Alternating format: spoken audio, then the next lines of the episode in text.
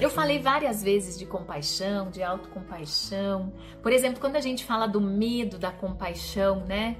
Tem muito a ver com essa ideia de que nós vamos nos tornar excessivamente condescendentes com os outros ou conosco mesmos, né? Lembra que não, porque se nós estamos falando dentro de um conceito de humanidade comum, gente, lembra que não tem, não tem espaço para superioridade.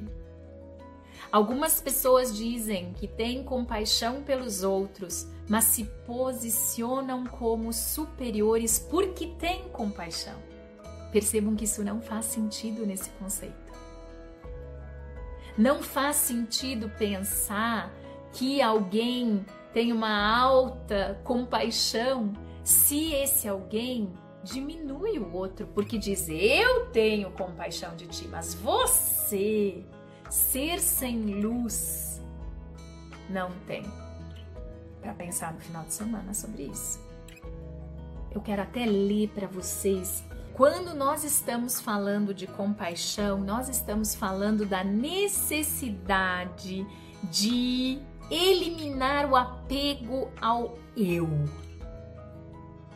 Mesmo quando a gente está falando de autocompaixão.